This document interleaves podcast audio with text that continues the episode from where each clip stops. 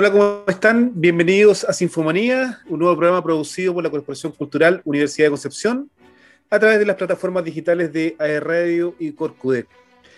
Quiero saludar a nuestro equipo en producción ahí detrás de las cámaras eh, de AR Radio, Ñanco, Gustavo, Elian. Gracias por el apoyo técnico que nos dan eh, cada jueves eh, en la producción. Este programa lo hacemos con mucho cariño y dedicación para todos los que nos escuchan a esta hora. Juntos estaremos todos los jueves a las 18.30 horas conversando con grandes invitados del mundo de la cultura y las artes, destacados exponentes nacionales e internacionales. También conoceremos en detalle el, trabajo que está realizando la Orquesta Sinfónica en su temporada online y bueno, ya también eh, retomando, las eh, actividades presenciales y por supuesto la cartelera de eventos, panoramas y conciertos del Teatro Universidad de Concepción. Soy Julio Gaete y esto es Sinfomanía. Hoy en este sexto capítulo tenemos un programa cargado de eventos, panoramas y además un gran invitado. Él es el gerente de la Corporación Cultural Universidad Concepción. También eh, presidió el directorio del Teatro eh, Bio, Bio hasta el 2018. Es comunicador audiovisual, profesor y magíster de la UDEC eh, en Arte y Patrimonio. Mario Cabrera, bienvenidos a Sinfomanía. ¿Cómo estás? Hola Julio, gracias por la invitación, gracias al, programa, a Radio AE. Encantado de pasarnos a este formato. En, alguna oportunidad estuve directamente en la radio y ahora estamos ya en un formato audiovisual. Gracias por la invitación. Bueno, sí, le, comentaba yo a los chicos eh, de producción de que, de que nos tocó durante mucho tiempo, casi, casi dos años, eh, en realidad presencialmente a los estudios de la, de la radio ahí en, en el DUOC eh, y nos tocaba ir los lunes, me acuerdo, ¿no? ¿Te acuerdas que a veces nos, íbamos, nos arrancamos un ratito, íbamos al lunes a contar las actividades de la semana, los conciertos de la, de la, orquesta y, los panoramas también que tenía Corcudec eh, en el teatro?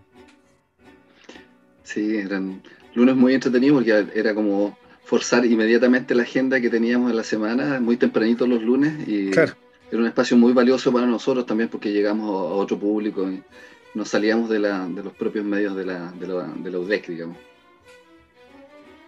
Bueno, Mario, esta semana eh, con novedades eh, se realizó un anuncio súper importante que, quizás muchos esperaban eh, hace bastante rato ya, la reapertura del Teatro Universidad de Concepción, por cierto con aforo limitado por, por razones obvias, pero más allá de ello, ¿qué significa esto para los músicos de la orquesta? El coro y todo el ejercicio de actividades que se están desarrollando eh, y que se ha dejado de desarrollar presencialmente durante 15 meses. ¿Cómo, has visto tú esta primera semana en que se está preparando todo este, este primer concierto de retorno? Bueno, pasan muchas emociones de por medio. Eh, yo te diría que primero hay una suerte de atemporalidad, ¿no? Uno cuando está en medio de la pandemia siente que es mucho tiempo, pero hoy que estamos casi por inaugurar con este concierto el día viernes, eh, siente que fue ayer, ¿no? Ese 14 de marzo cuando cerramos la sala. Eh, nos subimos de, inmediato a las plataformas digitales como todo el mundo y fuimos haciendo un aprendizaje y perfeccionando nuestros trabajos. Pero lo que viene ahora es como reencontrarse con el público, a pesar de que el las butacas son acotadas por, por, las razones que tú mencionas.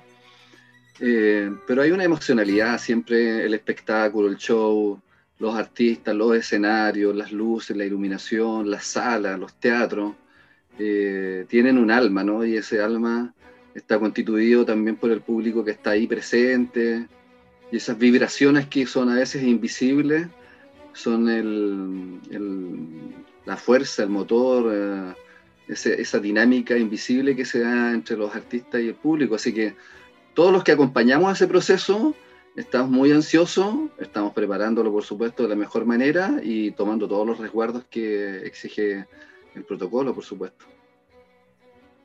Sin duda, tú me imagino que has tenido conversaciones eh, por WhatsApp, en video, en videoconferencias, a través de Zoom, eh, con varios de los músicos. ¿Cómo, ¿Cómo, se vive el ambiente de expectación eh, eh, ¿Hay ánimos de volver? Eh, hay, ¿Hay ganas de volver al teatro? Eh, ¿qué, qué, están contando los músicos hoy día?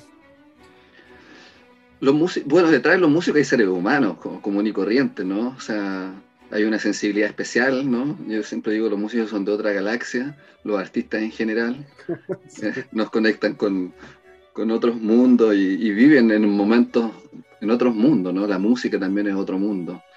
Pero detrás de eso hay seres humanos que han pasado todas las etapas que, que hemos vivido nosotros, ¿no? Un poco de claustrofobia, un poco también de, de, bajones, diría yo, también de momentos muy altos, también de reencuentro y de descubrimiento en, en el hogar, ¿no? De, de, descubrir facetas que no teníamos y que fueron aflorando y que se fueron eh, ahí perfeccionando y creciendo y, y, esta cosa de poder hacerlo tú mismo desde, tu casa con los medios que tengas y eh, fue importante, pero hoy día hay un, una suerte de nerviosismo, ¿no? Es como la, el primer día de clase de tanto tiempo y si bien están ensayando esta semana, eh, yo los veo por una parte muy excitados por, por, por el acontecer de subirse al escenario y por otra parte también un nerviosismo de, de, tratar de hacer una primera presentación al nivel grupal, que es lo que perdieron, ¿no? El contacto como equipo.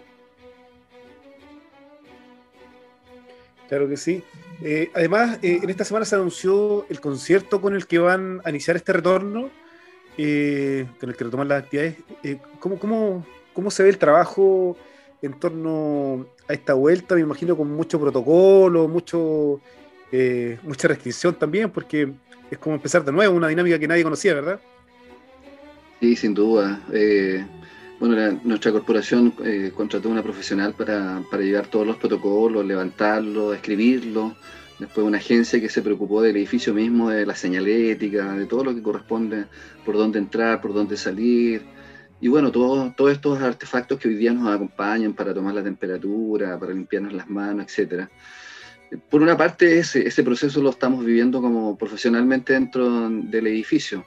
Eh, después está la parte artística, ¿no? Está el, comité técnico artístico de la orquesta, eh, del cual yo presido, eh, son propuestas que yo recibo del comité para poder seleccionar el programa que se va a tocar. También es una, una apuesta no, no muy arriesgada en el sentido que son, son piezas eh, clásicas que los músicos han tocado y en este caso para ir un poquitito a la segura y, y, relajarnos, ¿no? No, no, no experimentar con, con, obras muy, muy complejas sabiendo que el aforo también arriba del escenario es, poco, ¿no? Son, aquí estamos hablando de grupos de cámara de, de 6, 8 personas, y, y, si bien eso lo saben hacer, eh, hay también un, hay todo un protocolo arriba del escenario que se tiene que cumplir y eso lleva cierto, ciertas restricciones, por decirlo de alguna manera. Mario, ¿cómo ha sido este, este, este año y medio, eh, 16 meses ya, ¿no? Eh, de trabajo remoto, online? ¿Cómo, cómo, si tuvieras que contarnos una especie de resumen, eh, este aprendizaje que tuvo que tener eh, particularmente la orquesta y también el quehacer de la Corporación Cultural en, las diferentes áreas que, ha desarrollado programación constante durante, durante este tiempo en las plataformas digitales? Mira, nosotros cerramos un día domingo, era un, evento especial de una productora, habíamos arrendado el, teatro, nos quedamos hasta, muy tarde, 11, 12 de la noche, y yo cité a todo el equipo, administrativo y técnico, para decirle, mire, tomé la decisión, mañana em, comenzamos un 15 días fuera por prevención, ¿no? Jamás nos imaginamos que esos 15 días se iban a transformar en un año y medio casi. Eh, pero rápidamente, como te comenté, nos empezamos a organizar para trabajar desde, desde los hogares. Creo que ahí pasaron dinámicas distintas, ¿no? Hubo una suerte también de, de, de, aprendizajes que nos pasaron en distintos niveles y dimensiones. Hay músicos también con, que tienen su edad, con, que tienen su experiencia, que no, que no son muy cercanos a la tecnología, muchos de los músicos eh, no manejan ni siquiera un correo electrónico, ¿no? Porque también, como te digo, e, e, el, crecer bajo el alero de la música clásica también es, zambullirse en un mundo distinto. Y eso es, una relación muy cercana con el instrumento nomás. Entonces, ha sido, yo te diría que, no diría que es un año perdido, para nada, es un año totalmente ganado en el aspecto musical, en el aspecto técnico y en el aspecto de cuerpo, de cuerpo artístico. Sé que en lo personal a cada uno de nosotros nos pasaron distintas cosas familiarmente. Afortunadamente en el grupo grande de la Corcudec no, no hemos tenido que lamentar eh, muertes por, por, el COVID y eso ha sido muy importante también. Pero sí nos hemos acompañado cuando algún ser querido de la familia de la orquesta y de Corcudec ah, estuvo contagiado, por ejemplo. Eh, pero el, aprendizaje sobre todo de subirnos a las plataformas y a la tecnología, que es una cosa que no se va, que es una cosa que se queda, eh, yo creo que yo lo, lo, tomo como una lección muy, muy enriquecedora. Eh, eso, eso eh, lo que acabas de contar tiene que ver particularmente con la orquesta, pero la Corporación Cultural no solamente es la orquesta sinfónica, hay un coro, ¿verdad?, detrás, que ha hecho un también un trabajo significativo online, ¿verdad? ha estado participando en los aniversarios de la, universidad y con programas de también de, la temporada sinfónica 2021, bueno, también la 2020 eh, además de eso, se han realizado eh, conversatorios, programas de radiales, o sea, la, corporación cultural, sí, es importante la orquesta, eh, quizás la actividad más importante que tiene la corporación cultural, pero, también se han realizado otras actividades culturales, absolutamente gratuitas también para la comunidad. Sí, sin duda, lo que marca la personalidad, el eje, tal vez una como sello patrimonial de, la Corcudez son los dos cuerpos estables, ¿no? la orquesta y, el coro. El coro también tiene más de 60 años de vida, es toda una tradición, no en la región, sino dentro de los coros a nivel nacional. Y ellos han tenido que también sortear todas estas dificultades y estos aprendizajes que, vivió la orquesta. También vivieron un año difícil por el, porque por más de 12 años eh, su director coral, Carlos Traverso, tomó uno, otro rumbo, se fue a trabajar a Italia eh, antes que partiera la, pandemia, eh, ahí en los límites de la pandemia. Entonces tuvimos que adaptarnos a, trabajar que, eh, primero entre nosotros, con asistentes propios, y, después con un, con un, director que vino a ser el reemplazo. Pero sin duda el, el, cuerpo coral y que se renueva cada año también es una pieza fundamental de, de, de la Corcudé. Luego está toda la programación, porque si bien estos cuerpos le dan una suerte de vida física al edificio, hay toda una programación que también tiene características propias y es muy potente. Yo quiero resaltar el lunes cinematográfico, uno de los ciclos más antiguos que tiene el país. Este cine de autor, este, este cine profundo, este cine que deja contenido que, cada lunes eh, nosotros llenábamos la sala porque además está a un precio módico, porque está dirigido también al adulto mayor y a nuestros estudiantes que generalmente no pueden pagar una entrada cara. Así que es un público que se echa de menos, pero con una alianza con Onda Media y con la Cineteca Nacional pudimos levantar una cartelera impresionante de películas chilenas y documentales de primer nivel. Eh, y para qué decir con otra cosa que, que también fue un sello de esta administración desde que llegamos, que es el ciclo Pop and Rock, que también lo recuperamos eh, en plataformas online eh, para dar la, la, eh, la, vitrina a todos aquellos artistas, solistas o conjuntos, bandas que lograron, a pesar de la pandemia, de sacar un single o sacar un EP o un disco y con todo su esfuerzo pudieron seguir haciendo su labor artística. Así que la, la cartelera fue muy potente. Y ¿Para qué decir con la Fémina Sinfónica, que es un, programa de espacio radial mm. donde las mujeres de la, de la orquesta, eh, a partir de una mirada de género y de, y, de artistas mujeres, eh, se, toman, se toman la radio y ha sido una gran experiencia también para nosotros como corporación. Sin duda que las Féminas Sinfónicas han sido un, un, espacio eh, que, por, por, una parte, entrega contenido a la radio Universidad de Concepción y que a propósito de, la pandemia, eh, un programa que era de radio propiamente tal, se transforma también en un programa multimedia eh, a través de las plataformas, conectándose con importantísimas invitadas a nivel mundial. las invitadas no tienen, no tienen fronteras, las invitadas, digo, que, tienen hoy día la familia sinfónica, porque veíamos la semana pasada una, invitada desde Inglaterra, una chilena, estudiante de la Universidad de Concepción, que fue a hacer patria a Inglaterra, ¿verdad? Y, que se conectaba desde allá junto a la fémina, por lo tanto, ha sido un programa que ya superó eh, hace rato los 100 programas, eh, llevan, ya van casi para los 3 años, eh, me imagino que también es importante para la, orquesta, para la corporación también, tener un grupo de mujeres que hoy día se dedica, además de, estar en el escenario del teatro, ¿verdad? Y hacer música, que es lo que ellos hacen, estar eh, en la, eh, comunicando también su quehacer desde, otra mirada. Gran programa, gran programa, gran acierto. Son mujeres que se conectan a, a toda hora en todas partes del mundo. Impresionante ese, programa, es un acierto de la Corcudec. Bueno, Mario, eh, quiero invitarte a la primera pausa musical. Eh, ya lo comentábamos en off, eh, hay una gran cantidad de producción que ha hecho la Orquesta Sinfónica en, estas temporadas 2021 y, 2020 online. Y quiero invitarte a una presentación que realizó la Orquesta Sinfónica junto a Nanda Massa, destacada cantante paulista, quien desde el país carioca, ¿cierto?, participó con Sonidos de Brasil. Vamos con Samba do Aviado, pausa y volvemos con Sinfomanía. No te separes de este programa. Vamos y volvemos.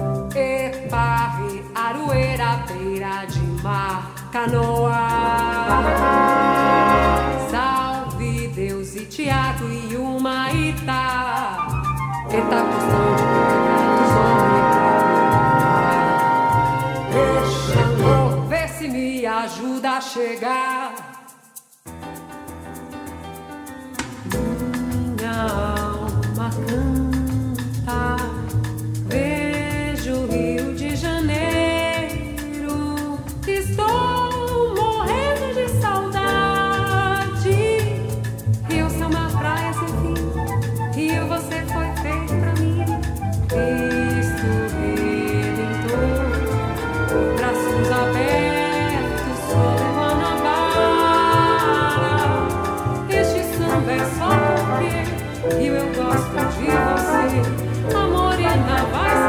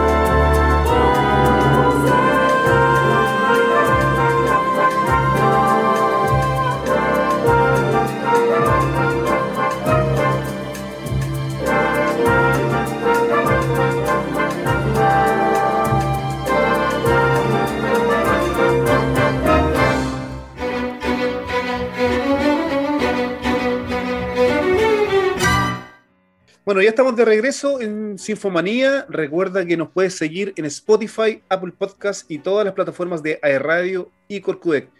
síguenos en esta conversación. Hoy día estamos con Mario Cabrera, gerente de Corcudec, y estamos revisando el quehacer de esta, de esta corporación en todo lo que ha sido la pandemia y, bueno, ahora retomando también eh, las actividades presenciales. Eh, Mario, estábamos escuchando ahí eh, una gran producción que realizó la Orquesta Sinfónica, junto, bueno, fue, un proyecto online que realizamos junto a una destacada cantante de Sao Paulo, Nanda Massa.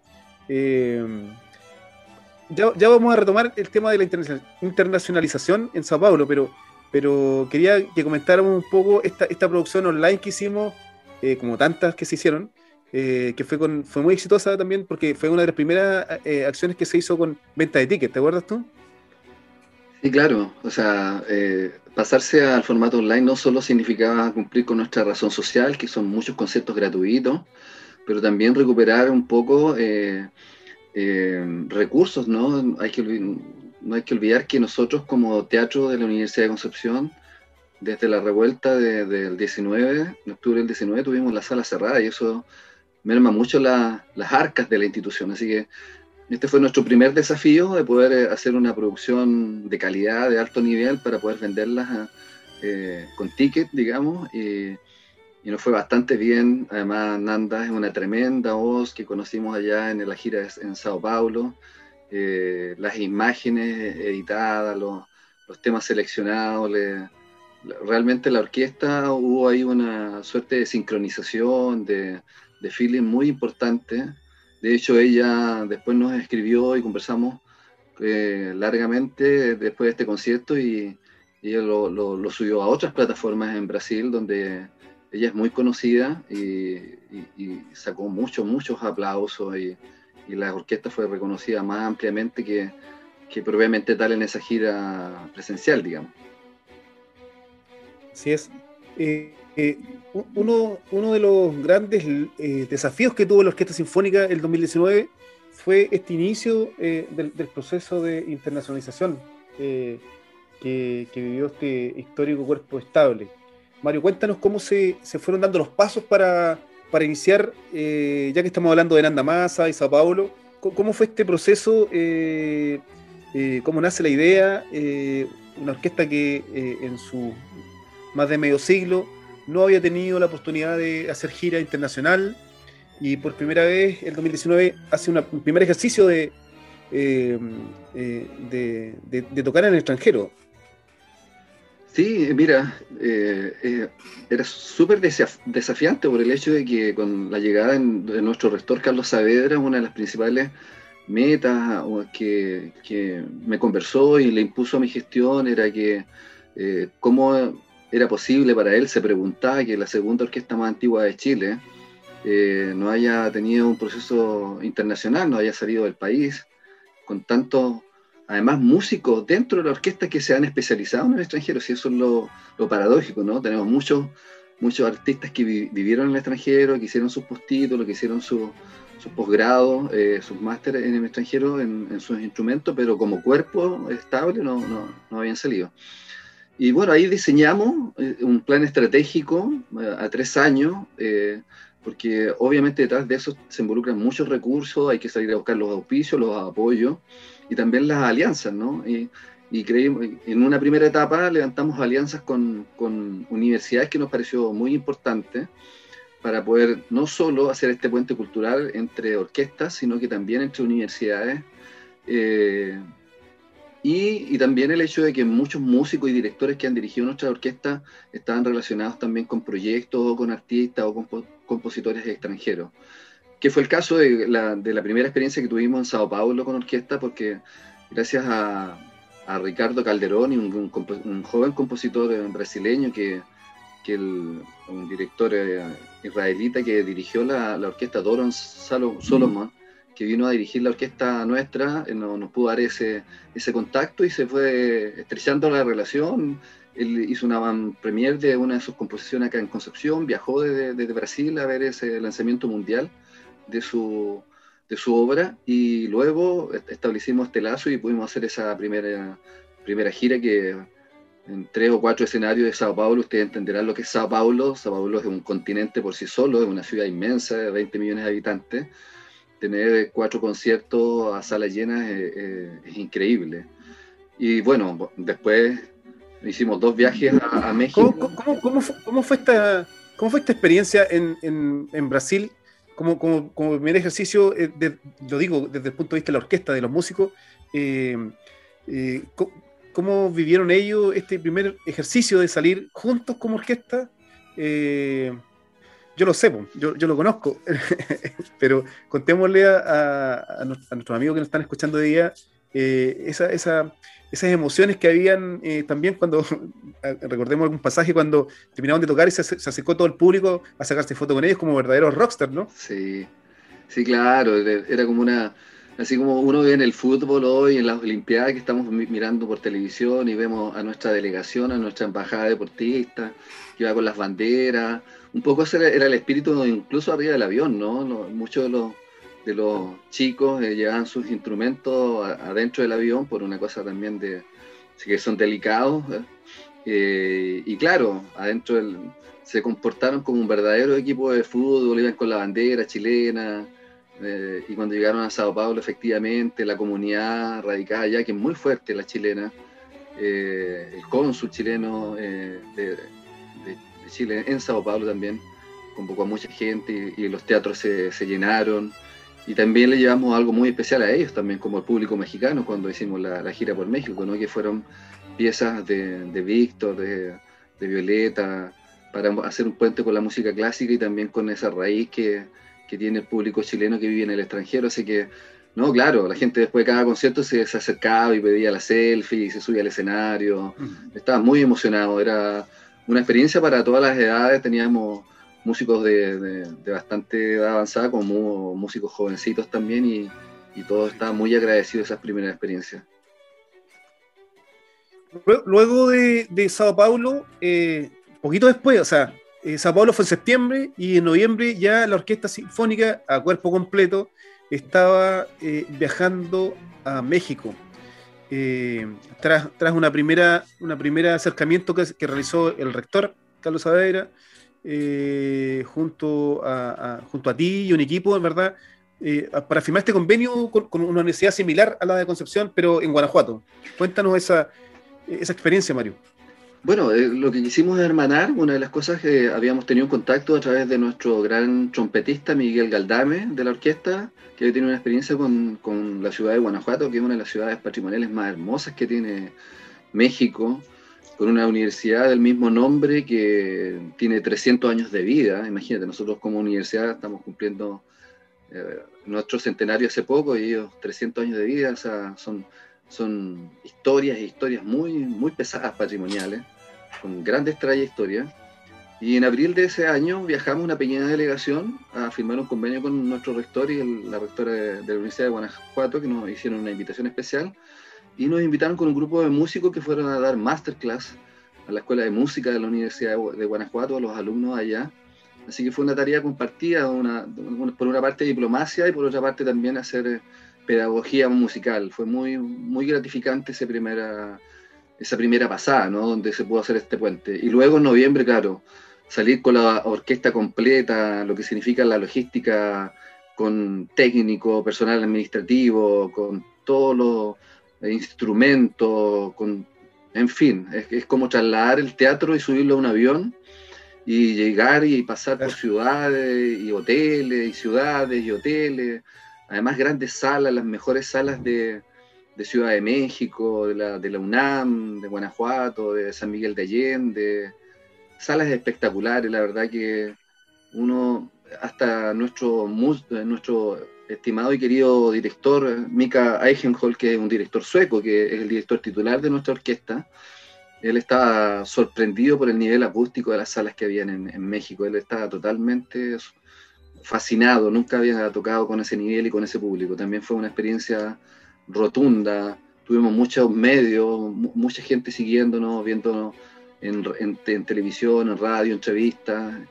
Yo creo que fue un, un, pic, ¿no? Fue una cumbre muy alta, fue una de las, de las ocho montañas que hay que subirse en escenarios mundiales y hicimos nuestra primera montaña, nuestro K2, donde pudimos tocar a, buen nivel y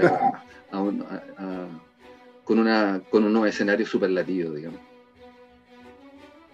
Sin duda, además, con la riqueza que tiene, eh, la riqueza cultural, digo, que tiene eh, México, eh, se recuerdan pasajes muy, muy importantes como cuando se, se terminaban los conciertos y habían chilenos eh, que vivían en México y que saludaban también a la orquesta, emocionadas por, por haberle llevado eh, música de Violeta, Víctor Jara, ¿verdad? En, en, uno de sus conciertos, yo recuerdo en San Miguel de Allende, un, concierto que se dio al aire libre, eh, donde muchos de los, de los que se acercaron eran chilenos viviendo hace mucho tiempo en, quizás de la dictadura vivían allá y, se acercaron a la, orquesta emocionados por, por, el, por el regalo de, de haberle ido a tocar ahí a su plaza. Mucha, mucho, mucho de eso, tienes toda la razón, mucha emotividad, mucha cercanía. No hay que olvidarla también que así como, como Brasil, eh, México es un mundo, ¿no? es un continente propio. Cuando uno habla de una ciudad en México, está hablando de ciudades de millones de habitantes. es, un, es un estado federal, ¿no? cada estado contiene muchas ciudades. Las ciudades que visitamos, todas son patrimonio de la humanidad, con una belleza arquitectónica, con un patrimonio cultural inmenso, con orquestas también de un nivel increíble. Entonces fue un trabajo muy, muy intenso de poder eh, relevar estos, a estos músicos que venían a hacer la Embajada de Chile desde Concepción, desde una universidad, eh, a, estos escenarios. Así que eh, esa parte de la internacionalización ha sido todo, todo un éxito y ahora, claro, queda todo el desafío que se nos viene, que por la pandemia tuvimos que postergar varias giras, pero que ahora se están articulando nuevamente. A, propósito de lo que están mencionando, eh, bueno, las gestiones que se han hecho, tú ya las mencionaste, en Brasil, México, se han realizado también eh, un, importante convenio con el Genova International Music Show Festival con sede en, Genova, Italia, que, que también tiene un brazo entre eh, el CHOF, ¿verdad? Que, es el festival de, ópera que se va a realizar acá. Eh, también una parte de ese convenio tiene que ver con eh, el, premio que obtienen los jóvenes talentos para, para poder participar también en un festival en Génova. Cuéntanos también un poco cómo se gestó este, este convenio y, qué, en qué consiste, Mario. Mira, nosotros tuvimos una gran producción con alianza con el Teatro Regional del Biobío, que fue Madama Butterfly, una ópera increíble, uno de los clásicos de la ópera mundial. Le invitamos a dirigir este clásico al maestro italiano Lorenzo Tazzieri. Eh, y eso fue un puente muy importante. Él quedó gratamente sorprendido de la recepción de, de la ópera, del público, del teatro nuestro, del teatro regional y nos contó en esa oportunidad, tuvimos un, preparar una ópera lleva un mes y, y, en ese transcurso pudimos conversar mucho con él y nos contó que tenía una fundación y que él es embajador cultural de Génova, que es un título que da la municipalidad de la ciudad de Génova y del, que es confirmado por el Senado de Italia, ¿no? Y en esa calidad de embajador no, no, nos dio la oportunidad de incluirnos en un convenio donde hay más de 13 países ligado a este festival de música juvenil, música clásica en Génova. Y somos los únicos en, en, Chile, o sea, somos los embajadores de Chile en, ese festival, lo que lleva a dos cosas. Primero, a, que todos los concursos que tenemos nosotros de jóvenes talentos que realizamos anualmente, que llevamos la versión número 10, eh, los últimos dos chicos que ganaron por el tema de la pandemia se juntaron los premios, que es ir a tocar a, Italia, a, este, a, este, festival. Entonces pronto, ahora en septiembre, con ahora que tenemos las fronteras ya un poquito más abiertas, vamos a viajar con estos chicos y nuestro concertino Freddy Varela a este festival. Y por otra parte, la alianza también permite sumarnos a, estos 13 países, que es un recorrido ya más internacional, donde tenemos proyectada también una gira con, con el maestro Tassieri y nuestra orquesta por primera vez a, China y, también a los países que conforman este, este, este, este acuerdo eh, internacional. Así que estamos muy contentos. Eh, realmente el crecimiento de la orquesta, la, la marca Orquesta Sinfónica UDEC va a ser eh, muy importante en los próximos cinco años, sobre todo porque quedan proyectos en Europa. Estamos invitados también en 2020, en el verano de 2020, a un festival muy importante de música clásica en Austria. Eh, vamos a ser los únicos latinoamericanos como orquesta, es un festival importantísimo donde Mozart eh, y, grandes compositores son, son los, principales, eh, las principales obras que hay que interpretar. Y, seguramente también después de, eso pasaremos a dar un concierto nuevamente a Italia, porque vamos a, vamos a andar con la orquesta. También tenemos pendiente, que se hacía el año pasado, una gira a Argentina, a cuatro ciudades de Argentina, tres de la provincia en Entre Ríos y un gran recital que, un gran concierto, perdón, que se tendría que terminar en, en Buenos Aires. Así que son cosas que ahora se están articulando nuevamente con, con, las mejoras, afortunadamente, de las cifras de la pandemia y, esperemos que esto vaya un poco restableciendo la, la, agenda normal de la orquesta. Y a propósito de estos convenios, Mario, eh, ya lo mencionabas tú, eh, a producto del concurso internacional Jóvenes Talentos, que a su décima versión, eh, ¿quiénes son los que van a, a, tener la oportunidad de viajar a Génova, Italia, eh, si, todo anda bien con el tema de la pandemia? Eh, cuéntanos en qué consiste un poco, a grandes rasgos, por cierto, este concurso, cómo, cómo los jóvenes que hoy día quizás lo están escuchando, eh, pueden estar atentos cuando, a cuando se levanten las bases para el próximo concurso, que ya se viene pronto, tengo entendido, eh, de, los jóvenes talentos, porque eh, es, un concurso anual, ¿no? Es un concurso anual. Cuando llegamos nosotros a la administración hace tres años, el premio para este concurso de jóvenes talentos a nivel nacional estaba acotado como a eso a nivel nacional era eh, tocar con la orquesta, que ya es un gran premio, ¿no? Que un chico que, que se estaba formando en conservatorio o en clases particulares o, derechamente en la, en la formación de, intérprete de, de, un instrumento en una universidad, eh, gane este concurso y, sumarse a la, a, la, a la parrilla programática de la orquesta era un gran premio, pero con la llegada de nuestra administración, logramos dos cosas significativas, ponerle también un premio monetario, nos parecía importante con aporte de sponsor, eh, poder eh, tener este premio, además de tocar con la orquesta, y después con la alianza con, con, Italia, este salto internacional que es de otro planeta, ¿no? De que los chicos puedan tener una vitrina, de, de, de poder mostrar su talento en un festival tan importante, en un país tan trascendental para la música clásica y la ópera como, como es Italia y especialmente la ciudad de Génova.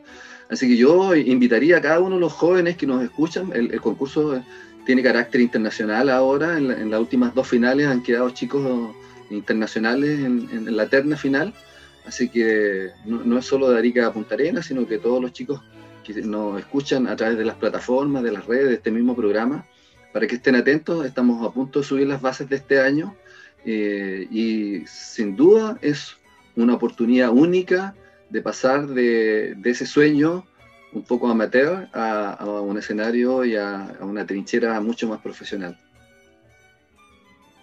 Sin, duda, eh, enviamos un saludo también a, los últimos dos ganadores. Eh, Camila Benítez, quien ganó en el concurso del 2019, el concurso de Las Maderas, ella es fagotista, fagotista, ella va a Italia también, y Sí, y el último es Matías Ascuy, trombón, bajo, que ganó eh, en, el, en el. Por primera vez se hace el concurso eh, de manera online, así que son los dos chicos que van a, a Génova, Italia en esta, en esta partida, digamos.